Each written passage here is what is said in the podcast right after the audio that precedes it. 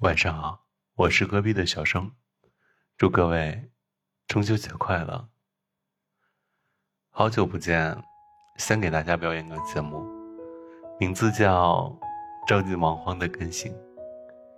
其实今天没有准备更新，所以也没有准备稿子。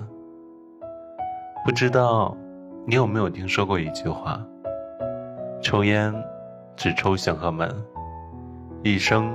只爱一个人，没有听过，也没有关系，因为他和我接下来要说的没有半毛钱关系。而且，抽烟有害身体健康，请不要尝试吸烟。接下来偷偷告诉你一个秘密：昨天是我的生日，想了很多很多事，生活好像没有什么变化。日子还是一如既往的平淡。快三十岁的我，有些焦虑，乐此不疲的在更新节目。其实我没有什么才艺，只能用藏头的办法跟自己说一声生日快乐。其实这个世界所有的付出都不会有答案，因为。很多答案都藏在心中，你自然不会知晓。比如，我往期的节目里放了很多层头，都没有人惊喜的发现，然后告诉我。但是，我想，肯定会有人发现。可能在以后，可能在以前。其实，我只是喜欢。那种有人用心听我节目的感觉，感情可能也是一样的。在你认真对一个人好的时候，他是能感受到的，或者在以后会感受到的。如果你这个时候渴望得到回应，是没有错的，但是可能会加速一段感情的结束。回到正题。继续说生日，我一直觉得，一个人出生的日子，也是一个人受难的日子。生日会让我们变老一岁，为啥小时候就那么期待生日呢？中秋代表着团聚，生日又有什么可以开心的呢？生命只有一次，随着。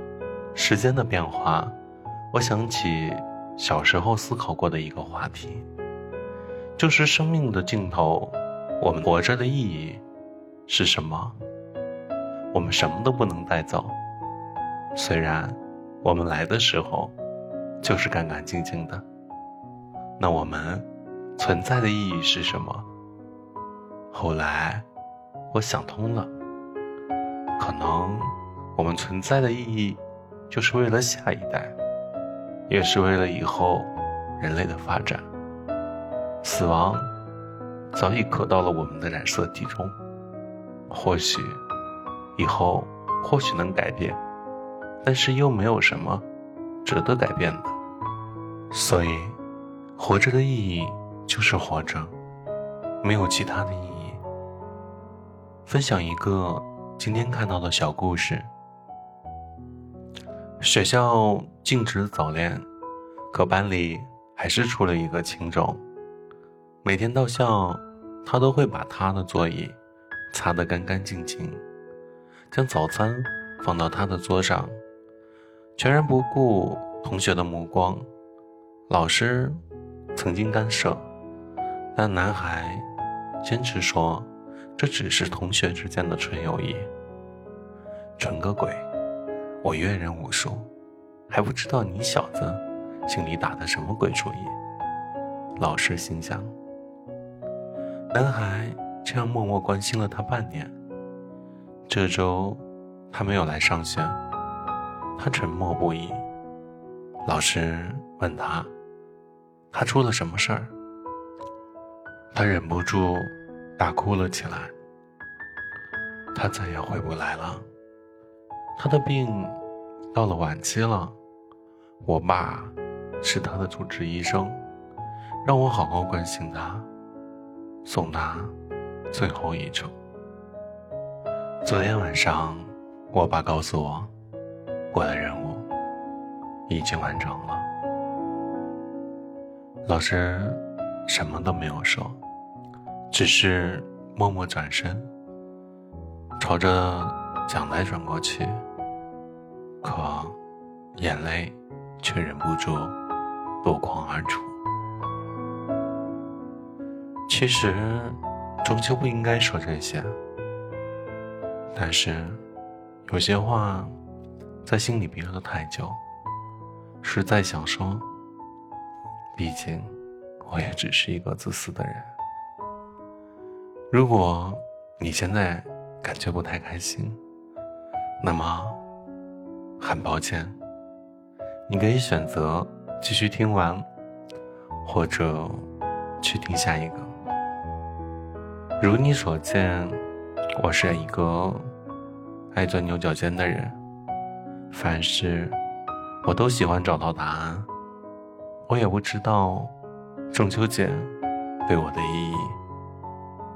古时候有人说：“举头望明月，低头思故乡。”那么，是不是月亮的圆让人想起了团团圆圆？然后想家呢？我想应该不是的。可能一个人想家的时候，不管做什么都会想家。吃着月饼会想家，吃着汤圆也会想家，踢着足球也想家。算了，不踢足球了。这个。说是让人有些伤感。不知道你知不知道，如果一个人说他想家了，那说明这个人想家了。二零二一年九月二十一日，今天是个特别的日子，不只是中秋节，谐音是“爱您，爱你，就爱你”。如果你想下次再遇到这样的日子，那应该是在下次了。希望你可以开开心心，一抬头，月亮对你笑。希望你可以平平安安，你低头，月饼在手里。希望。月光下的两个影子，一个是你的，另外一个也是你的。晚安，好梦。